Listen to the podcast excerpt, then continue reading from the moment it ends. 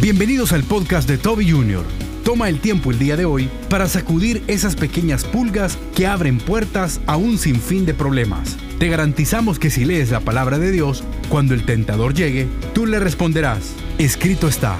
Cuando tú lees la palabra del Señor, la Biblia, esa Biblia te ayudará a fundamentar y a guiarte a través de todos los pasos. Para poder sacudir esas cosas que te están quitando la paciencia, desarrolla una disciplina. Continúa con nosotros y escucha Sacúdete las pulgas. Algunas personas se preguntarán, pero pastor, ¿qué tiene que ver este tema con la palabra del Señor? Pues quiero contarle que allá por los 1600 hubo una peste terrible y esto se llamó la peste bubónica, a pesar de que no fue generada, sino fue una consecuencia de no sacudirnos las pulgas.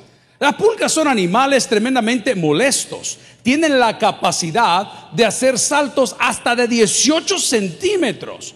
La manera como fueron construidas y desarrolladas, ya sea por la creación o por una mutación, las hace animalitos apachados con muchos espinos hacia la parte de atrás, lo cual le facilita que pueda circular entre la cabellera, ya sea de un ser humano o tal vez de otro tipo de criatura.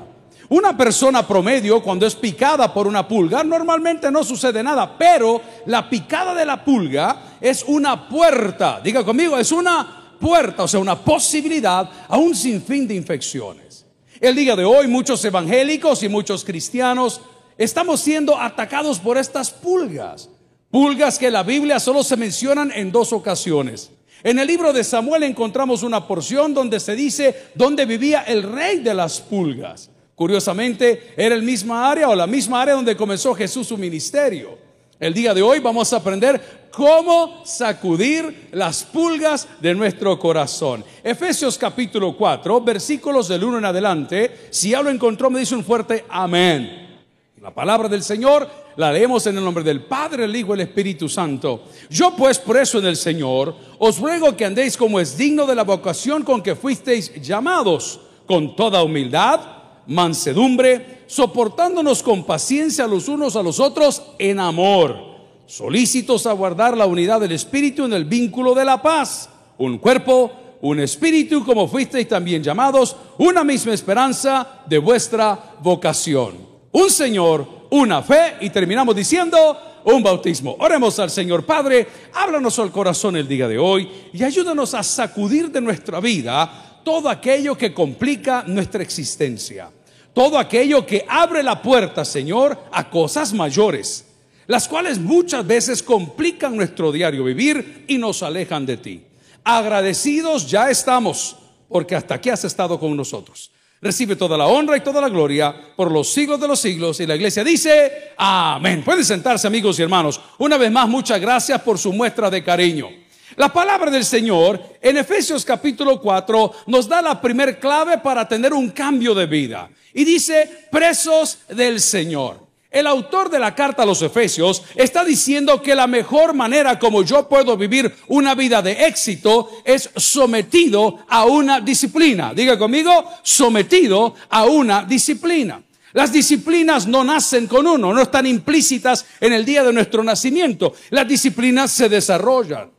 Una de las disciplinas que we lack o nos falta en El Salvador es la disciplina de la lectura. No todos leemos, nos cuesta leer. Muchos de nosotros preferimos noticieros o preferimos apps como puede ser Twitter u otro tipo de app que me dé un condensado. Yo tengo a título personal dos o tres podcasts que escucho todas las mañanas. Uno es de la BBC Internacional y la otra tiene que ver con un periódico americano que se llama USA Today. Y eso lo que hace es que le da las noticias concentradas y condensadas. A mí me bendice, pero también me complica. A mí me bendice porque me ahorra tiempo, pero me hace romper la disciplina de la lectura. Notaron que dijeron por ahí, el pastor cada vez que viaja, abuela, compra un libro y tengo un libro aquí, tengo un libro allá. Es difícil hacer y desarrollar la disciplina de la lectura. Cuando tú estás preso en el Señor, por naturaleza, por tu nueva naturaleza, desarrollas disciplinas. Esas disciplinas te pueden salvar la vida. ¿Se ha preguntado usted por qué cuando sube a un avión hacen el mismo procedure o procedimiento siempre? ¿Se ha preguntado por qué el capitán que lleva dos mil horas de vuelo y lleva 30 años en esa aerolínea, todo el tiempo que entra a la cabina hace el mismo checklist de cada una de las cosas? ¿Se ha preguntado por qué el capitán se pone un chaleco de color llamativo por su protección para caminar en la pista, en el tar, y, comienza a chequear desde las llantas y ve todas las cosas? ¿Se ha, se ha preguntado por qué toca los elevadores y qué es lo que sucede? Son disciplinas. Diga conmigo, son disciplinas. Y esas disciplinas de ese capitán le han salvado la vida a miles de personas. Hoy, hace 15 días, 72 personas perdieron la vida en un vuelo en Nepal. Todo parecía que estaba bien, todo parecía que estaban a punto de aterrizar. Entre ellos hubo dos norteamericanos y dos residentes permanentes de Estados Unidos. Pero uno de los caballeros que iba en el vuelo había encendido el teléfono o su móvil para poder grabar el aterrizaje, cosa que aquellos que andamos por ahí sabemos que es prohibido. Y le dicen, por favor, guarde sus aparatos electrónicos, ponga sus aparatos en modo avión, ponga... Yo solo me puse a pensar, ¿quién violó los protocolos? ¿Quién se equivocó? Si ese vuelo estaba a punto de aterrizar, ¿por qué entró en ese barrel? ¿Por, qué descendió de esa forma tan abrupta? ¿Qué fue lo que sucedió? ¿Sabe qué sucedió? Alguien olvidó hacer lo que siempre hacía. Una de las disciplinas que nosotros podemos desarrollar en la vida cristiana que nos va a sacudir todas las pulgas que se nos han pegado es la lectura de la palabra del Señor. La palabra del Señor misma nos ilumina. La palabra del Señor misma nos motiva. La palabra del Señor misma nos confronta. Esta me encanta. La palabra del Señor mismo nos guía. Tuve el privilegio de entrevistar a un joven, pues que ahora es diputado de la República. Su apellido es Ayala. Y es un diputado por San Salvador. Me llamaba mucho la atención su personalidad porque es un muchacho muy educado. Le digo muchacho con respeto. Me llamó la atención y lo busqué por semanas y esta semana cayó la llamada que esperaba. Me dice, pastor, si quiere hacemos la entrevista, véngase, le digo. Y llegó acá la entrevista y cuando comenzamos a platicar, le pregunté por su afición al, piano y le expliqué y me dijo y me contaba. Y yo decía, wow, qué, qué, muchacho más disciplinado. ¿Qué cosas son las que ellos desarrollan con cuánta facilidad? Pero cuando le pregunté cómo había aprendido a tocar el piano, me dijo este joven que había tomado horas de práctica y disciplina. Cuando tú lees la palabra del Señor, la Biblia, esa Biblia te ayudará a fundamentar y a guiarte a través de todos los pasos. Para poder sacudir esas cosas que te están quitando la paciencia, desarrolla una disciplina. Y la primera disciplina que vamos a exponer el día de hoy es la lectura de la palabra de Dios. Quiero que vaya a Efesios capítulo 4. Y la palabra lo dice, yo pues por eso en el Señor os ruego que andéis la segunda parte para sacudirme las cosas que me estorban es avanzar. Diga conmigo, ¿qué debo de hacer?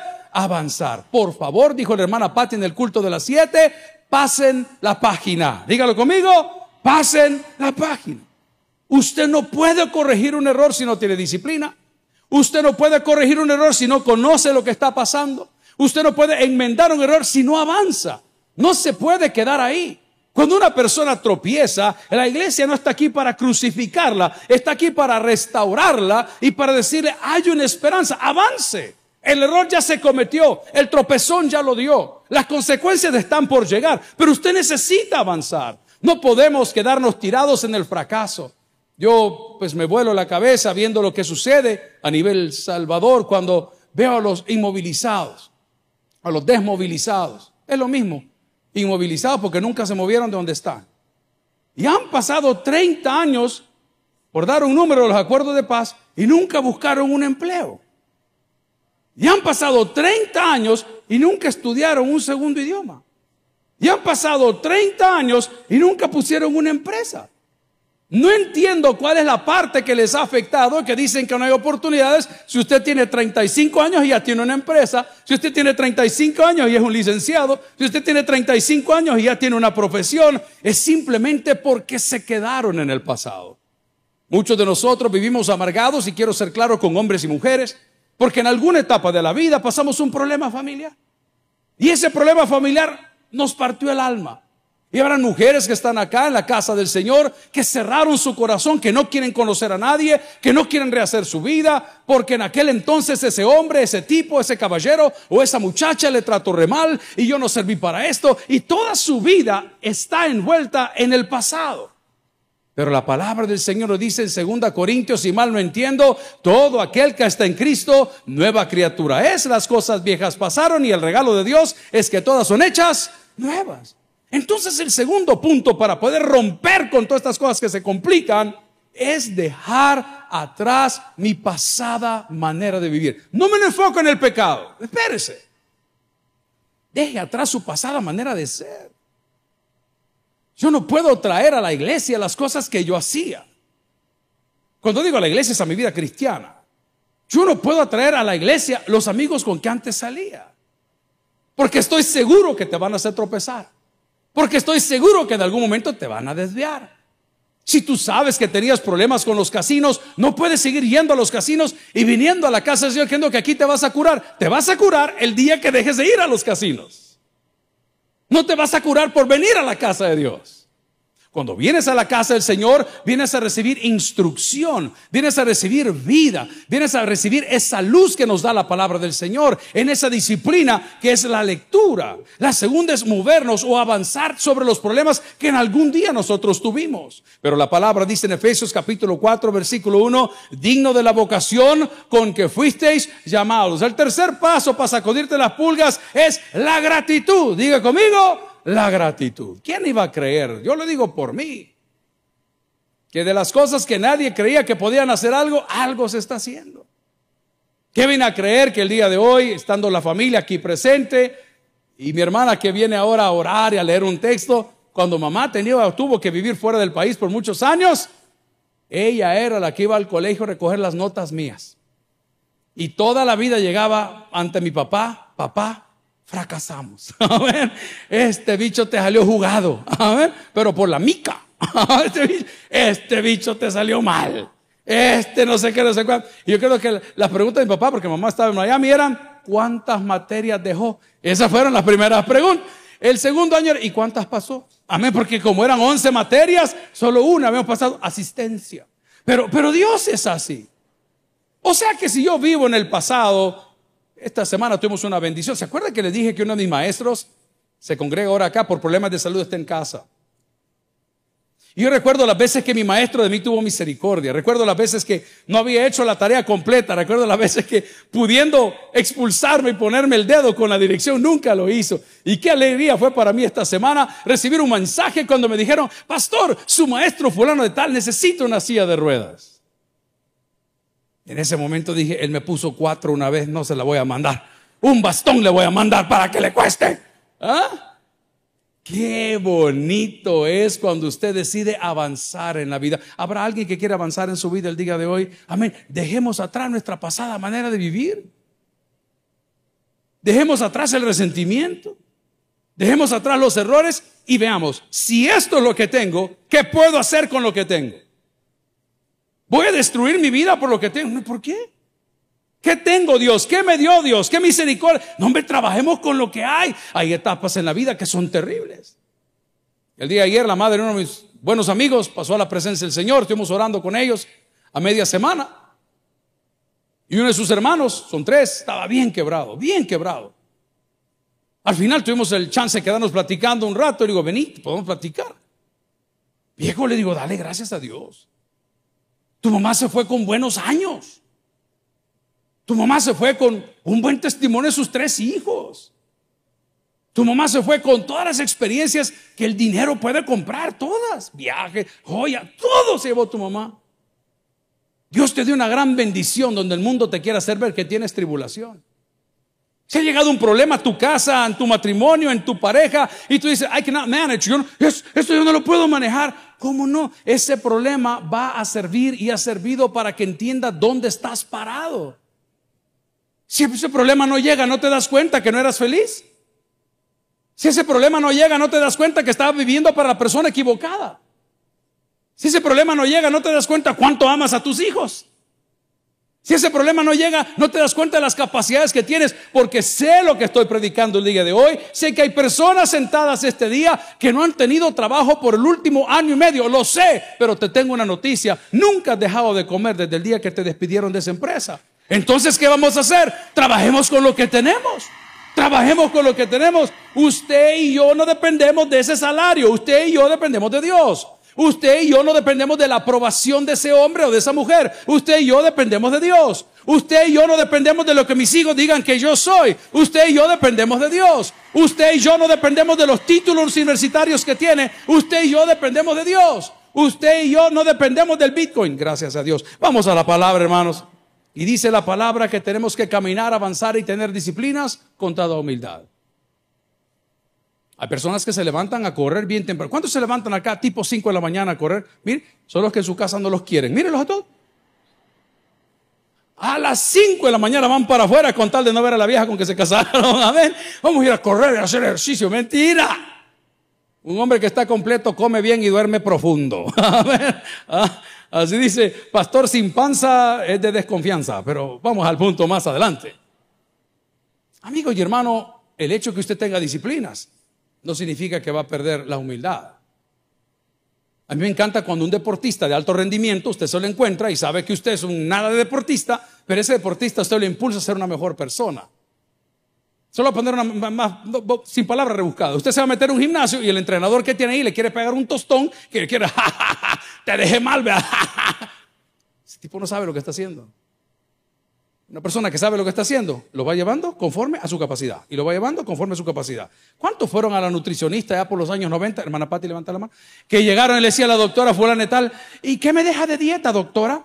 Una taza de frijoles, un cuarto de requesón, media tortilla. La maitra le daba la misma dieta a todo mundo. Y nuestros metabolismos son diferentes. Hay gente que solo pasamos regia. No, tampoco. Pero vamos al punto. Ya toda la gente, no, no es una sola medida. Dios conoce, dice la Biblia, de qué cosas nosotros tenemos necesidad, escuche, antes, diga conmigo, antes que nosotros las pidamos. ¿Cuál es la otra pulga que no te deja vivir? La falta de fe. Ay, yo no creo, pastor. Ay, yo no creo. Vino un pastor el día de la reunión, sábado, tiene tres hijos, sus hijos ya crecieron, es una iglesia pujante, no, tiene gran trayectoria en el área financiera, pero llegó y me dijo, pastor, he venido acá para que platiquemos. Fíjese que voy a ir a solicitar la visa de mi familia y de mis hijos. Ajá, le digo, ¿y qué pasa? Mire, pastor, ya pues preparamos todo y, y, yo quería que usted me diera un consejo. Te voy a hacer un consejo gringo. ¿Y cuál es el consejo gringo? Si no te preguntan, no respondas el mejor consejo que te puedo dar. ¿Para dónde viene usted? Le dicen en migración a Estados Unidos. Fíjese que yo tengo una tía que un día se vino de Apope en 1986 y vino para Los Ángeles, California. Y hoy le traigo unos encargos que mi tía otra me ha dado, pero yo solo venía a pasear un ratito, todavía porque vamos a regresar. Y el gringo está harto de oír la historia. Y digo, solo contesta lo que te pregunte. Y todavía hicimos ahí un medio ensayo. Digo, ¿para dónde va? Para tal lugar. ¿Cuántos días va a estar? Estos días voy a estar. ¿Dónde quién se va a hospedar? Donde fulano me voy a hospedar. Solo eso. Qué lindo fue recibir la llamada telefónica el día miércoles siguiente. Por el pastor me dijo, fuimos a la entrevista, solo conmigo hablaron, nos dieron la visa para 10 años a toda la familia. ¿Cuántos de los que están aquí están orando por un proceso, pero no tienen fe? Se la pulga, la falta de fe. Ay, yo no creo. Ay, no, quizás ya va a ser el Apocalipsis. Porque ese, es un libro especial de la Biblia, no es Apocalipsis, es el Apocalipsis. Todo tiene que ver con la muerte. estaban diciendo en casa, ¿verdad? Esta mañana y los detalles y otros amigos el viernes y todo. Le digo, hermanos, estos ya no son cumpleaños, estos son despedidas. Amén, apontes. ¿Y para dónde? Pues? Si uno ya no está hipote. Así le decía el otro día, ¿cómo te vas a poner a competir con un bicho de 20 años? Pues? Es ridículo, hombre. Si etapa ya pasó. El chaborruco, el papirrín, el cuchipapi. Ya relájese. Ya pasó. No pierda su tiempo, pero tenga fe. Tenga fe, hermano.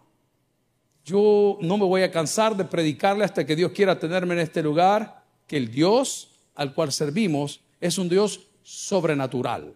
Lo natural es lo básico, lo sobrenatural es lo que Dios tiene aquí.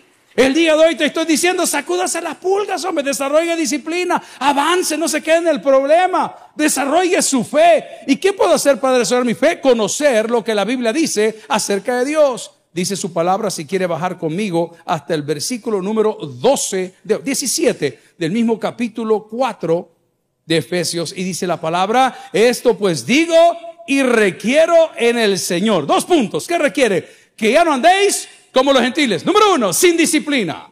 Número dos, viviendo del pasado. Número tres, faltos de fe. Ahí enlazamos ya la idea. Ya no, hombre, hermano.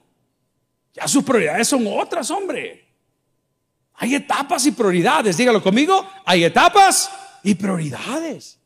En este caso, si usted lo leyó conmigo o lo repitió conmigo y ya no vivo yo, más Cristo vive en mí, por favor, sacudase las pulgas. La primera, ¿cuál era? La falta de disciplina. La segunda, ¿cuál era? Vivir siempre el pasado. La tercera, ¿cuál era? Tener la falta de fe. Seamos visionarios. Al diputado que entrevistamos esta semana, le hice la pregunta, ¿dónde se ve usted en 10 años? Y luego le aumentamos un poquito el volumen y le dije, ¿usted cree que las decisiones que están tomando hoy son buenas? Porque las consecuencias las vamos a ver todos. Sea visionario. Hay muchos jóvenes que quieren comerse el pastel antes del cumpleaños. Eso no funciona. Y eso habla en el área de negocios, no habla en el área personal. Van poniendo su empresa, les aprueban un crédito y comienzan a sacar un montón de cosas que no necesitan. Lo primero que sacan es un teléfono de última generación. Lo segundo que hacen es comprarse una computadora de última generación. Lo tercero que hacen es comprarse un vehículo de última generación. Y el crédito, que era para generar crecimiento, se ven cosas que pierden su valor tan pronto usted lo sacó. Muchos de nosotros estamos iguales y por eso nos frustramos. Porque hemos cambiado el orden de las cosas. Sí, yo creo en Dios, sí, yo creo en Cristo, sí, yo oro, sí, yo leo la Biblia, pero no está en el lugar donde tiene que estar. La palabra del Señor nos dice en el Antiguo Testamento que Dios decía, no tendrás dioses ajenos delante de mí. Le hago una pregunta, ¿quién es la persona más importante de su vida? Si su respuesta no fue Dios, usted está en peligro. No puede ser su empresa, no puede ser su carrera. Encontré un hombre el día de ayer en un, en un evento que tuvimos que cubrir. Es un hombre mayor. Él jugaba básquetbol en la primera, en la, liga, ¿verdad? En la primera del Salvador. Ya está grande, un poquito mayor que su servidor. Y, hola, don fulano, ¿qué tal, don José? ¿Qué tal va la cosa? Y que aquí para allá, me dice, pastor, aquí estoy todavía. Yo fui muy amigo de su papá, me dijo. He servido en protocolo, me dijo, por los últimos cinco presidentes. Wow. Y digo, ¿le puedo hacer una pregunta? ¿Y cómo sigue ahí? Y me dice, yo siempre he puesto a Dios primero. Y le voy a contar un testimonio, ahí estaban mis dos hijos. Y le voy a contar un testimonio, me dijo. Cuando yo entré a trabajar al lugar que Dios me dio, no tenía ni carro. Y le voy a contar una buena experiencia de X presidente. Fíjese que yo venía, me dijo, de Lourdes Colón. Y la casa de ellos, que era una finca muy hermosa, quedaba más o menos en esa ruta. Y por las mañanas, cuando me tocaba ir a mi trabajo, yo muchas veces estaba en la parada de buses porque ahí había logrado el primer bus e iba a tomar el segundo para llegar al trabajo donde estaba. Y de repente ese específico presidente detenía su carro y decía, ay fulano, ¿para la oficina vas? Sí, señor presidente. Venid, subite, vámonos. Mire, pastor, me dijo, cuando uno pone a Dios primero, las cosas se ordenan solas. Repítalo conmigo el día de hoy. Cuando uno pone a Dios primero, las cosas se ordenan solas. Si ese aplauso es para el solo de corazón, entonces amarremos la idea. ¿Qué tengo que hacer el día de hoy? Sacúdase las pulgas, hombre. Desarrolle disciplinas. Avance del problema que ella tuvo. Desarrolle su fe. Y recuerde que cuando usted pone a Dios primero, las cosas se van a ordenar solas. Decía en el consejo de hoy, del día de hoy, muchas veces las cosas no tienen sentido. Guarde silencio, hombre. Deje que Dios le hable. Cuando usted está, pero clavado, inamovible, fundamentado en la roca, vendrán muchas tormentas. Es un hecho, it's a fact. Eso va a suceder. Pero dice la palabra que aunque las olas te rompan la espalda, no van a tocar tu corazón. Aunque la cosa se ponga amarga, no van a tocar tu corazón. La palabra del Señor, si quiere acompañarme en un texto, Ayer lo leí al de 2 Corintios capítulo 5. Le voy a poner otro más bonito. Colosenses capítulo 2, versículo 12. Vamos a hablar de la última pulga que puede terminar con tu visión y esa es la independencia. Yo no necesito de nadie, yo puedo solo, yo lloro solo. Yo, hermano, Dios no te creó para estar solo. La palabra dice en Colosenses capítulo 2, versículo 2, sepultados con Él en el bautismo, en el cual fuisteis también resucitados con Él mediante la fe en el poder de Dios que lo levantó. ¿De dónde dice? De los muertos. Amigo, por favor, no juegue independientemente. Esta semana en las reuniones de trabajo que tuvimos, le digo, miren, señores, no están jugando en equipo. No están jugando en equipo. Ustedes están tapando sus tonteras y sus errores. No están jugando en equipo. Y eso nos va a complicar el partido. Quiero recordarle, hermano creyente o visitante, que la Biblia dice que no tenemos lucha contra carne ni sangre, sino contra huestes. Estos desgraciados tienen experiencia. ¿Cuántas noches de esta semana no lograste conciliar el sueño? ¿Cuántas horas llegamos, tú y yo, a la una o dos de la mañana diciendo, Señor, no sé qué hacer? La Biblia me ofrece el ejemplo. Y yo estaba buscando qué es lo que pasaba. ¿Saben qué le dijo un profeta al que le sucedía esto? La próxima vez que escuche tu voz o escuches el llamado, dile, habla Jehová que tu siervo oye. A ver, si usted tiene insomnio, dígalo conmigo. Habla Jehová que... Ahí está la clave. Pero no juegue solo. La vida es demasiado peligrosa para tratar de atravesar ese valle de sombra de muerte sin la ayuda de Dios. Los tiempos están demasiado difíciles. Cuando hacía la broma hace unos minutos, que estos ya no son cumpleaños, sino que son despedidas, lo hablo de corazón. Les explico por qué. Tengo un amigo que es cirujano. Y a este le gusta leer un montón de cosas y lee del corazón y de las cosas. Y a mí me gusta sentarme con él porque me explica cosas que no entiendo. Y me dijo, pastor, ¿usted se vacunó? Sí, le dije. Claro, la de la parvovirosis. Amén, la, la del chucho. Ya, claro. ¿Y cuántas vacunas tiene? Me dijo. Cuatro, le dije. ¿Cuántas? Me dijo. Cuatro. Y él es loco que no se vacunó. Y me sacó todas las estadísticas de las complicaciones que las vacunas están dando a nivel mundial. Y me dijo, tantas personas mueren del corazón, tal de la muerte de esto, la muerte del otro. Y dije, ah, este me quiere asustar a mí. Y, pero y de repente comencé a ver a mi alrededor. Y veo un abogado muy buen amigo de la casa que hace seis, cuatro meses, un domingo como hoy, a esta hora de la mañana, su secretaria de X cantidad de años, joven relativamente, su corazón dejó de latir. Y de repente vi a otra persona por allá y otro que es amigo conocido por las Europas y otro que es conocido por su... ¡Pum! Y su corazón dejó de latir.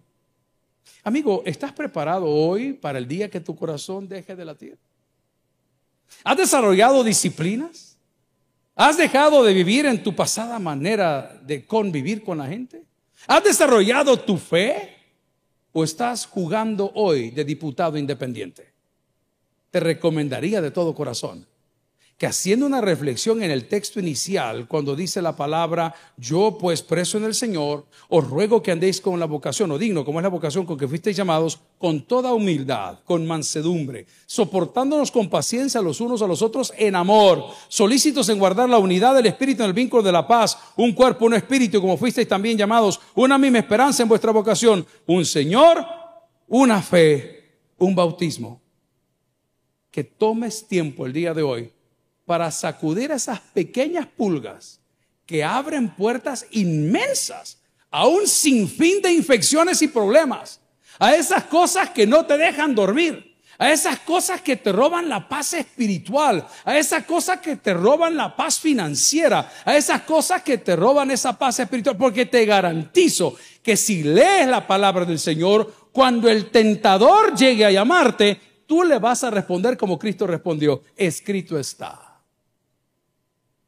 Oh, pastor, es que usted no tiene una idea el mango que ha llegado. Escrito está.